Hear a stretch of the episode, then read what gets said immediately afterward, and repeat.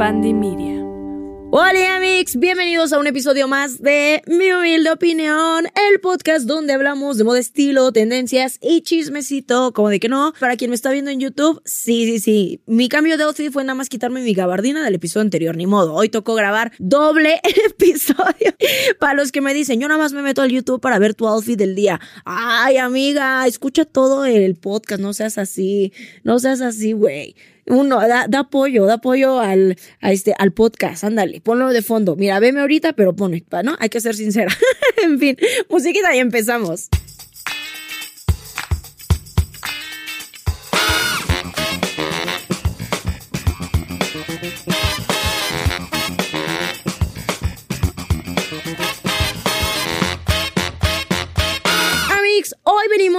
El chisme de la moda. La semana pasada, ¿no? Aprovechando que estamos frescos, escucharon el capítulo un poco de la historia de Coco Chanel. Cómo transformó la vida y la imagen de la mujer moderna. Hoy vamos a hablar de su archenemiga, de su... Es que ya hablamos de ella. Elsa Schiaparelli.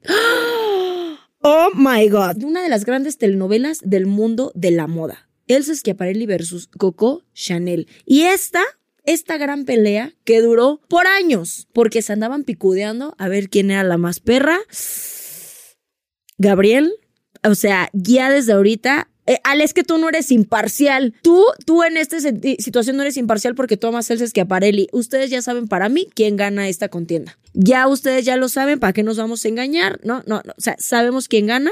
Pero bueno, amigos, vamos a hablar de, de, esta, de esta gran pelea en el mundo de la moda entre Coco Chanel y Elsa Schiaparelli. Pues obviamente, ¿para qué estoy yo aquí? Pues para contarles las cosas que ya encuentran en internet, pero yo dar mi humilde opinión al respecto de esas cosas. Porque ustedes, ¿cómo les encanta que yo me meta en conflictos con las demás? Ah, ¿le puedes dar tu humilde opinión de esto? Está bien, para eso este podcast se llama Mi humilde opinión, ¿no? Para esto se creó. Muy bien. se dice y se cuenta que Coco Chanel admiraba muchas cosas de Schiaparelli, como empresa, como atelier, como diseñadora, como mujer en la historia de la moda, pero, pero, pero poco sabía de ella, de la mujer justamente que aprendió de niña a amar la cultura y el arte observando las estrellas con su tío, el astrónomo Giovanni Schiaparelli. Poco Coco Chanel sabía, más allá de sus oníricas creaciones surrealistas y hasta circenses. Yo creo, vamos a, vamos a ser sinceras, que el odio hacia una persona o esta así que, ¡ay! Este entramado que te surge en el estómago, yo definitivamente creo que muchas veces nace de la admiración, ¿no? Del decir, ¿por qué no puedo ser como ella? ¿No? ¿Por qué no puedo ser ella? ¿No? ¿Por qué no puedo tener esta creatividad? ¿Por qué no puedo? Yo creo que efectivamente muchas veces surge de que algo te sorprende de una persona, ¿no? ¡Wow! Wow. Y muchas ocasiones lo llevamos por un mal camino. Lo llevamos y me pongo en esa posición porque claro, como persona y humana que soy, claro que cuando empiezo a profundizar el por qué siento tanto coraje ante esta persona, algunas ocasiones han nacido en, wow, es porque admiro su trabajo y porque no puedo descifrar cómo llegar a esta respuesta a la que él o ella ya llegó. ¿Cómo lo hizo? Muchas veces hay otra de me caga su trabajo, pinche gente. Existen las dos versiones, pero siento que cuando eres sincera y dices, wow, creo que esto se está conjuntando porque es una serie de admiración, creo que ahí lo puedes transformar y decir, no quiero ser su enemiga, quiero ser su amiga. Pero Coco Chanel decidió el camino de la violencia. Ella decidió el camino de la violencia. ¿Han visto ese meme? Voy a poner aquí el meme del gatito. ¿Sabes qué? O es que a París la admiro de más. Decido el camino de la violencia. Ella decidió. A ver, ahondar en, en las profundidades ¿no? Mentales y creativas de lo que era Elsa Schiaparelli, ¿no? Schiap, como Elsa se bautizó ante sus íntimos amigos, ¿no? Y del ser humano detrás de todo este mito en la moda. Ha sido pues un trabajo complicado para todos los historiadores de la moda y para todos los periodistas en la moda, ¿no? Decía un periodista que pasó dos años viviendo en París para conocer justamente de cerca a la diseñadora. Se llamaba Nacho Montes. Él pasó dos años viviendo, como les digo, en París, cerca de la figura italiana, y él decía, me he enamorado durante casi dos años de todos sus dislates, de sus relaciones imposibles, de su amor por la belleza y el arte y de sus múltiples irreverencias. Porque todo aquello que ella hace contra lo establecido no es más que un grito de libertad absoluta ante los arcaicos dominios del ser humano en el mundo. ¡Ay! Chica, es que qué sueño conocer a Elsa Schiaparelli. O sea, influenciada por el arte, por la astronomía. Ella era una mujer de la alta aristocracia. Creo, les voy a decir algo, les voy a decir algo. Yo siento que Coco Chanel sentía mucha envidia de ella porque ella había nacido en el lugar donde Coco siempre, siempre soñó nacer. En una casa donde la amaran, para empezar, sus dos padres. Ay, qué perra Alejandra. Ay, no, no, no mames. Pero bueno, una decide el camino del mal. Dos, un lugar lleno de dinero, de cultura, de arte. Todo eso que Coco Chanel tuvo que labrar y tuvo que trabajar, a Elsa se le dio por simple añadidura, simplemente por nacer. Ella ya nació en esa cuna de oro y de privilegios. Siento, siguió. Es lo que les digo, es mi humilde opinión, güey. No estoy diciendo que esto sea verdad, ¿eh? Que algún periodista lo haya hecho, no, es lo que yo siento. Que de ahí venía. ¿Y qué dices? Además, la muy perra era súper buena diseñando y ejecutando los diseños. O sea, brincaba los paradigmas. Era extraordinaria. Y ella ya se juntaba con toda la alta alcurnia artística y lo más cool de la época.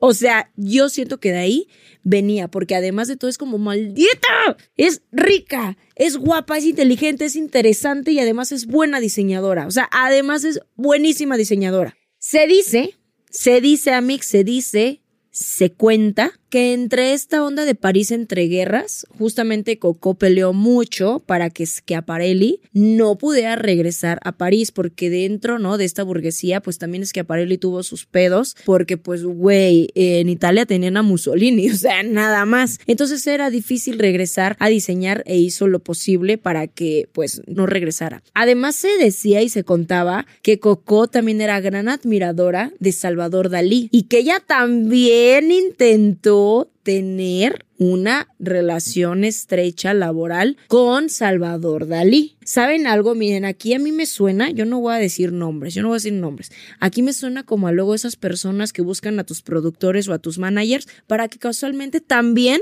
te produzcan o te lleven tus cosas. Digo, me han contado, me han contado. Luego quieren aquí también robarse a mi productor porque como es muy chingón, dicen, ay, mira, él produce al Ale Vintage, yo también quiero, también se les antoja. Yo lo dejo ahí, al aire, al aire. Pero es eso, es a huevo querer lo que uno tiene, a huevo querer lo que una mente creativa también tiene. Yo también lo quiero, yo también puedo brillar por ahí, a mí también se me antoja. Se dice, se dice que entre Salvador Dalí y Elsa Schiaparelli hubo, hubo más allá que una amistad y mucha creatividad para el mundo de la moda y del diseño se dice. Y se dice también que Coco Chanel era una simple rival de moda, que también tuvo que ser lo bueno en las batallas del corazón. Ya lo platicamos en el capítulo anterior.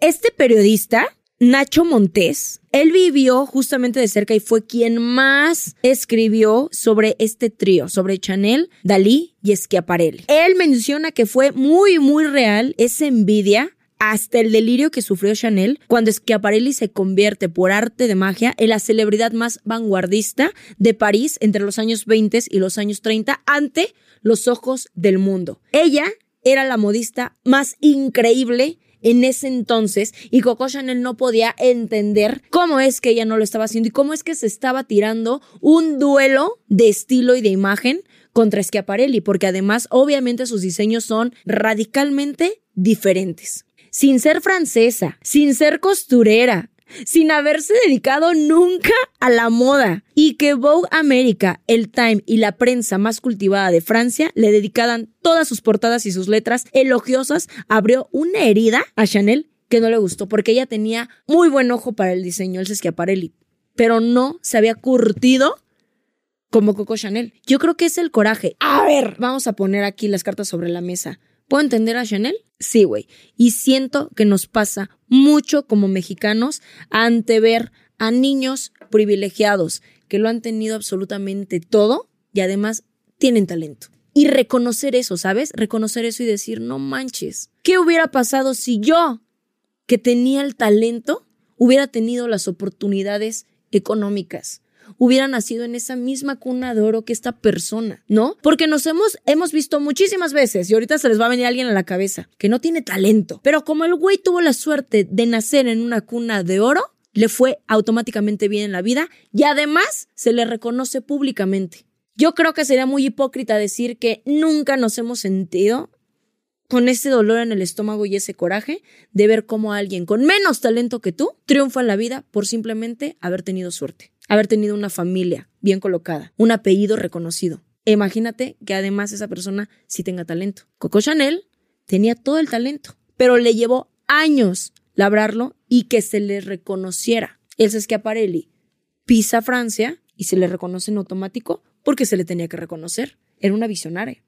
Era entregada también, era apasionada, era culta. Y aquí vemos justamente dos rivalidades que vienen desde una idea, pues sí, clasista, porque estamos viendo esta envidia desde algo que yo no pude tener. Pero ¿qué hubiera pasado si lo hubiera tenido? ¡Ay, güey! Siento, yo siento, siento, estoy, dándome mi opinión, recuerden. Siento que por ahí va. No se les olvide que si ustedes, güey, ven o escuchan el capítulo en YouTube, dejen ahí los comentarios, porque ahí los podemos ver, ahí están públicos, ahí toda la cosa. Y si publico los clips, ustedes también. Cuéntenos ustedes qué piensan en los comentarios, sean parte de la conversación. ¡Ay! Me sentí bien, mamona.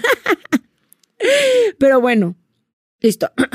Se dice, Amix, se dice que Chanel además pues no podía calmar su cariño porque era amiga también de Salvador Dalí, pues es que todos en la época se juntaban, ¿no? Y que no podía ocultar su cariño y que fue esa relación de verdad tan estrecha, mágica, hechicera, güey, entre Salvador, que él estaba jugando entre dos bandas, entre la amistad con Schiaparelli, que se dice que tenía algo más, y el deseo de Chanel, porque güey, Chanel, mira, era conquistadora, güey, muchísimas, muchísimas le querían dar a la Chanel, le querían dar a la Gabriel, güey. Y que fuese su anfitriona además en la ciudad y su hogar, en la Rue de Cambón, incluso hasta después de casarse ya con su esposa Gala. O sea, Dalí, Chanel era su anfitriona. Ay, chicas, ¿saben lo que pasaba en esas cosas? Yo lo pienso, ustedes lo piensan. Reales, reales fueron también las relaciones que tejió Elsa en la sociedad más culta y avanzada de Francia. Y eso a Chanel no le gustaba nada, porque a ella le costó un montón y Elsa ya lo tenía. Circunstancias, circunstancias de la vida. Con toda esa información y con muchos de los rumores que iban descubriendo, pues se construyeron muchas cajas de secretos entre estas dos mujeres, ¿no? Y todo se hizo muy, muy tangible cuando Chanel intentó quemar viva a Elsa Schiaparelli. Le decía a ella, esa italiana extravagante que fabrica ropa. ¡Ah! Solo decía frente al enojo de ella misma, enfrente de Dalí, güey. Se lo decía a Dalí. Ay, tu amiga esa. Extravagante, ridícula. Solo hace ropa circense. ¡Ah! ¡Qué perra, güey! Coco de verdad no solo vio en ella una intrusa de la moda, también en su círculo personal y emocional. Pero ay amigos, vamos a, también entender que Chanel se peleaba con todos. Siento que ella lo que tenía era miedo de no ser lo suficientemente reconocida en su época. Y siento que tenía mucho miedo de darse cuenta de dónde venía en vez de sentirse orgullosa de eso. Siento que le costó mucho, mucho trabajo. Es más, no le costó mucho trabajo. Nunca se sintió orgullosa de sus raíces. ¿Qué hubiera pasado si se hubiera sentido orgullosa de venir de esa pobreza, de venir del abandono? Y volverse tan grandiosa como lo hizo ella misma, pisando fuerte, cosiendo y cosiendo y cosiendo, aprendiendo todo. Pero creo que siempre le ganó la vergüenza de lo que ella era y realmente en su corazón no quiso ser. Pero güey, tu corazón, tu intuición, tu talento te llevó exactamente a donde tú querías pertenecer y a donde tú sabías que pertenecías en este mundo. Porque se sabe, se sabe que entre sus primeros enfrentamientos muy sonados lo tuvo con el que sería su gran rival al inicio de su carrera, Paul Poiret. O sea, se sabe, el diseñador ya había revolucionado la moda con propuestas de corte más oriental, no llenas de color al principio del siglo XX. Tuvo la brillante idea de preguntarle a Chanel a qué se refería como la inventora de la miseria, porque siempre vestía de blanco y negro. Él le dijo, tú eres la inventora de la miseria. ¿Ves? Sí cala. sí cala. ¿Y saben qué le contestó Coco Chanel, no? Lo que dicen los archivos. Pues porque voy a tu funeral. Miserable. ¡Oh! Era contestona, era contestona. Y bueno, a final de cuentas, era tan perra que esta discusión no duró mucho porque a final de cuentas el éxito de Coco Chanel supuso la ruina para Poiret. O sea, a final de cuentas lo terminó arruinando. Y no sé si era ella la idea de ir arruinando a cada uno de lo que ella consideraba sus rivales para mantenerse viva en el mundo de la moda, que es una pendejada. Hoy en día entendemos que ese tipo de rivalidad es una pendejada, porque hoy en día, con lo globalizado que está el mundo, hay espacio para todos. De verdad, yo sí pienso que hay espacio para todos. Simplemente que hay personas que están hambrientas, como lobos feroces, y quieren más, y quieren un pedazo más grande, y quieren ver sangrar más al otro. Eso es parte pues, del ser humano. Me van a preguntar, ¿cuándo le quemó la fiesta a Coco Chanel? Ok, a finales del siglo XX, Elsa Schiaparelli, que estaba muy colocada, en ese entonces forman una fiesta entre diseñadores y entre élite de la época. Claro que ellas siempre estaban eh, involucradas en todas estas reuniones. Y un día, en una fiesta, decide sacar a bailar a la italiana que hace ropas, ¿no? Como la llamaba de manera despectiva. Con este gesto, ¿no? Dicen que Chanel la invita a bailar como a hacer como la paz, ¿no? Pero no pretendía firmar la paz, sino que muchos afirman, ¿no? Testigos en la fiesta, que Elsa Schiaparelli, al acercarse a Coco Chanel, sin querer, casualmente se cae una vela que empieza a quemar, a incendiar todo, todo su vestido. Obviamente los que estuvieron ahí con las copas, con el agua que estaban, este ya madrazos, apagaron el fuego, pero no lograron apagar el fuego y las llamas que estaban entre estas dos diseñadoras. no lo lograron apagar. Y ahí es donde continuó. Se aventaban indirectas en periódicos, se aventaban indirectas en fiestas. Después de esas fiestas dijeron que era difícil verlas reunidas en el mismo lugar o se mantenían alejadas. Y así continuaron. Así continuaron estas morras discutiendo entre quién era mejor, entre quién era peor, en vez de admirarse uno a la otra. Yo creo que en ese momento, ¡ay! Eran complicados, muy complicados los diseñadores, era muy complicada la industria, más que hoy día, pienso. ¿Por qué? Porque tener un puesto en el mundo de la moda era todavía muchísimo más difícil. Hoy como sea, creo que hay mucha amplitud de tener tu propia marca emergente y tener a tu nicho y tener a tus clientes que confían en ti. De nuevo, estoy hablando desde la total ignorancia porque yo no tengo una marca y claro que sueño con tenerla algún día, algún día, algún día se hará, pero vamos, puedes tener a tu gente, ¿sabes? Puedes tener a los que quieran estar contigo y a los que puedan confiar en ti y a los que quieran depositar no solamente tu confianza, ¿no? Sino sus ahorritos o su dinero en ti. Pero en este entonces la competencia era brutal y además el periodismo era brutal, era agresivo y era mentiroso. Yo creo que esto no ayudaba a que se pudiera firmar, ¿no? La paz entre este tipo de diseñadoras. Al final del día, vamos a decir quién terminó ganando. Pues Chanel, Gabriel Chanel. ¿Por qué? Porque después de que llega la Segunda Guerra Mundial, es que ya sé, Segunda Guerra Mundial, segunda, es que fue un parteaguas para que hubiera muchos cambios, güey. Y se sabe. Pero después de que pasa esta Segunda Guerra Mundial, eh, pues muchas cosas en la sociedad trajo pues muchos cambios. Y en la cuestión del mundo de la moda, no podía sobrevivir, yo siento que una marca con tanta vanguardia, porque era como empezar desde cero, desde la simplicidad, ¿saben?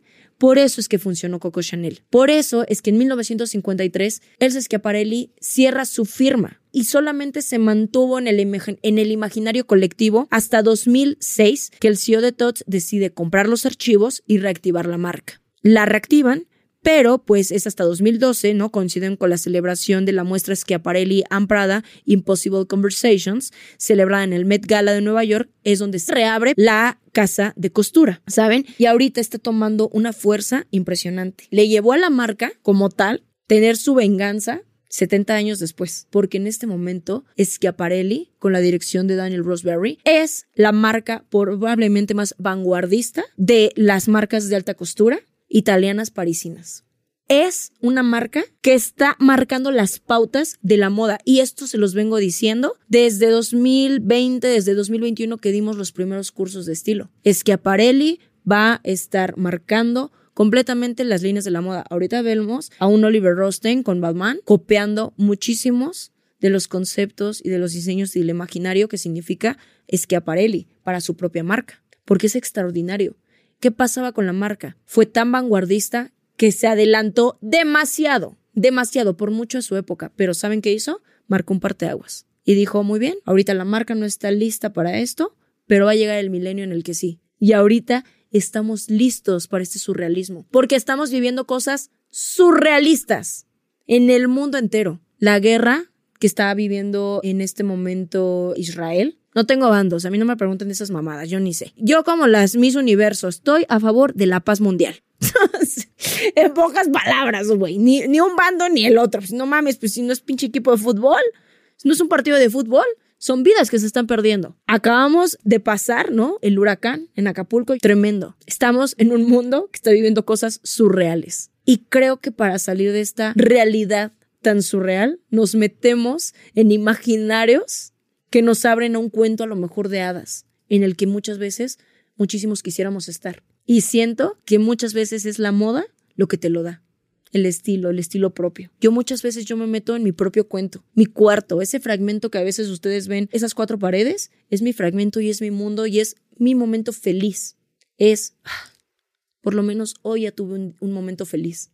Y siento que Schiaparelli, últimamente, cada vez que sale a la pasarela, por lo menos para los amantes de la moda, es el momento más feliz e increíble que podamos tener. Es un fragmentito, pero que se queda plasmado en prendas que cada vez más gente está entendiendo y está cambiando ahora sí las reglas de la moda. Y ahora este milenio se lo va a apoderar. Una de las marcas es Schiaparelli. Como en su momento se lo apoderó Balenciaga, como en su momento se lo apoderó Dior, Yves Saint Laurent, Givenchy, Coco Chanel. Ahora las reglas de la moda están cambiando y se lo están apoderando las vanguardias, el futuro, las cosas locas. Así que a final de cuentas, 70 años después, Schiaparelli tuvo su venganza y tuvo el reconocimiento que realmente ya se le había dado pero que hoy en día lo tiene más que nunca. Y está arrasando justamente con casas y con pasarelas de verdad rancias y aburridas, como las que está dando en este momento la casa Chanel. Y no se han podido recuperar de la visión de Karl Lagerfeld. Ni modo, güey, ni modo, te chingas. te chingas. Es que Aparel iba a tener su momento y lo tiene ahorita. Así que bueno, rivalidades del mundo de la moda, ¿no? Lo que nosotros creemos, lo que yo creo, nuestra humilde opinión, no se olviden poner sus comentarios, unirse al chisme, güey, porque a mí me encanta, porque ya de ahí yo empiezo a, crear otros pensamientos. Amigos, espero que les haya gustado este capítulo de esta semana y nos escuchamos en uno siguiente, la que sigue. Cuídense muy bien y vístanse, sean ustedes mismos, diviértanse y tengan su momento surreal de felicidad. Ahora sí, bye.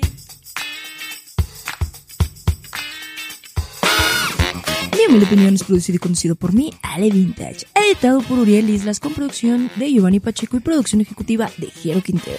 Diseño de portada por Pablo Sebastián y música de Ernesto López. Este es un podcast de Bandy Media.